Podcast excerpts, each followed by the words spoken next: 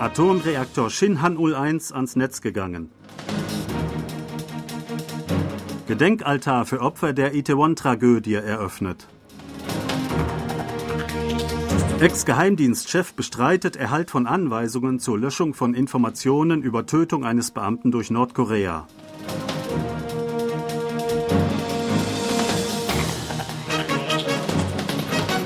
Der Reaktor Shinhan-ul 1, der 27. Atomreaktor in Südkorea, hat zwölf Jahre nach Baubeginn im Jahr 2010 den Vollbetrieb aufgenommen. Das Ministerium für Handel, Industrie und Energie veranstaltete am Mittwoch in Uljin in der Provinz Nordgyeongsang die Einweihungszeremonie. Beim Reaktor Shinhan-ul 1 handelt es sich um den koreanischen Reaktortyp der nächsten Generation APR 1400, der mit einheimischer Technologie entwickelt wurde. Der Reaktor sollte ursprünglich im Jahr 2017 fertiggestellt werden und ans Netz gehen. Der Termin verzögerte sich jedoch vor allem aufgrund einer Sicherheitsprüfung des Geländes nach einem schweren Erdbeben in Gyeongju. Nach dem Kurs der Yoon Suk-yeol-Regierung, mehr Reaktoren im Einsatz haben zu wollen, nahm der Reaktor Shinhan-ul 1 am 7. Dezember den kommerziellen Betrieb auf.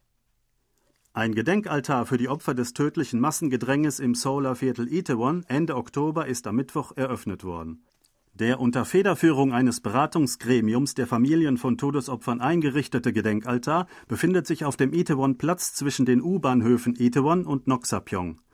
Dort werden Bildnisse und Totentafeln von etwa 70 der insgesamt 158 Todesopfer aufgestellt sein, deren Hinterbliebenen damit einverstanden sind. Bei einer fehlenden Zustimmung der Hinterbliebenen werden lediglich Fotorahmen ohne Bilder der betreffenen Opfer aufgestellt. Die Regierung hatte zwar einen Gedenkaltar für die Opfer der Itaewon-Tragödie eingerichtet, es ist jedoch das erste Mal, dass Bildnisse und Totentafeln von Opfern veröffentlicht werden. Die Beratungsgruppe der Hinterbliebenen teilte mit, man wolle jetzt mit echtem Gedenken und Trauern beginnen. Sie äußerte den Wunsch, dass viele Bürger die Städte besuchen würden. Einige konservative Organisationen sprechen sich gegen die Einrichtung aus und wollen in der Nähe Protestkundgebungen durchführen. Der ehemalige Direktor des Nachrichtendienstes NIS, Park Ji-won, ist am Mittwoch bei der Staatsanwaltschaft erschienen, um wegen einer angeblichen Vertuschung der Erschießung eines südkoreanischen Fischereibeamten durch nordkoreanische Soldaten im Jahr 2020 befragt zu werden. Park erschien gegen 9.50 Uhr bei der Bezirksstaatsanwaltschaft Seoul Zentral und sagte Reportern, dass er damals keine Anweisung vom ehemaligen Präsidenten Moon Jae-in und dem ehemaligen nationalen Sicherheitsberater So Hun erhalten habe, Informationen über den Fall zu löschen. Er bestreitet auch den Vorwurf, dass er NIS-Mitarbeitern befohlen habe, Informationen über den Fall zu löschen. NIS erstattete im Juli bei der obersten Staatsanwaltschaft Anzeige gegen Park wegen des Verdachts, Geheimdienstberichte in Bezug auf den Tod des Fischereibeamten Lee Dae-jon ohne Genehmigung gelöscht zu haben. Eine Inspektion durch den Rechnungshof BAI ergab, dass NIS 46 Dokumente nach einem Ministertreffen zu Is Fall gelöscht hatte, das am 23. September 2020, dem Tag nach seiner Ermordung, stattgefunden hatte. Die Staatsanwaltschaft geht davon aus, dass Park, seinerzeit NIS-Chef, nach der Teilnahme an dem Treffen gemäß Source Anordnung die Agentur angewiesen habe, Berichte zu löschen. I war am 22. September 2020 im Dienst in der Nähe der innerkoreanischen Seegrenze im Westmeer, als er von den nordkoreanischen Soldaten tödlich getroffen wurde. Das Verteidigungsministerium und die Küstenwache gaben damals bekannt, dass I beim Versuch, nach Nordkorea überzulaufen, getötet worden sei. Die Behauptung wurde im Juni dieses Jahres nach dem Amtsantritt von Präsident Yoon Suk-yeol zurückgezogen.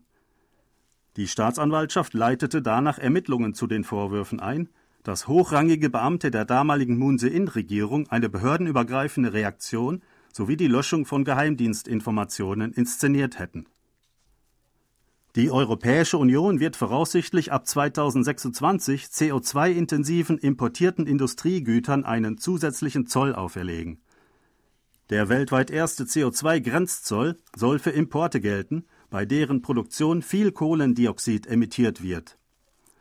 Die EU gab in einer Pressemitteilung am Dienstag Ortszeit eine vorläufige Einigung darüber bekannt, einen CO2-Grenzausgleichsmechanismus CBAM einzuführen. Es werden direkte und indirekte Folgen des CBAM für südkoreanische Exportunternehmen befürchtet, Unter anderem werden Stahlunternehmen offenbar unmittelbar davon betroffen sein. Laut dem Ministerium für Handel, Industrie und Energie exportierte Südkorea letztes Jahr Stahlprodukte im Wert von 4,3 Milliarden Dollar in die EU. Das Volumen übertrifft die Exporte von Aluminium 500 Millionen Dollar, Zement 1,4 Millionen Dollar und Düngemittel 4,8 Millionen Dollar bei weitem. Es wird erwartet, dass die südkoreanische Regierung noch vor der Einführung des CBAM die EU zu Ausnahmemaßnahmen auffordern wird. Südkorea wird laut Vereinigungsminister Nordkorea weiterhin zureden, seine militärischen Provokationen einzustellen und sich gleichzeitig darum bemühen, den innerkoreanischen Kontakt im nächsten Jahr wieder aufzunehmen. Vereinigungsminister Kwon Yong-se machte die Bemerkung am Dienstag während seiner Pressekonferenz zum Jahresende auf der Insel Ganghwa in Incheon, etwa 30 Kilometer westlich von Seoul, angesichts Nordkoreas verstärkter Waffentests in diesem Jahr und seiner Weigerung, einen Dialog mit Südkorea und den USA zu führen. Die Regierung werde nach Maßnahmen suchen, Vertrauen zu Nordkorea aufzubauen, egal wie trivial und unbedeutend es auch sein mag, und Bedingungen schaffen, damit das Land den Dialog und die Kommunikation mit Südkorea wähle, sagte er.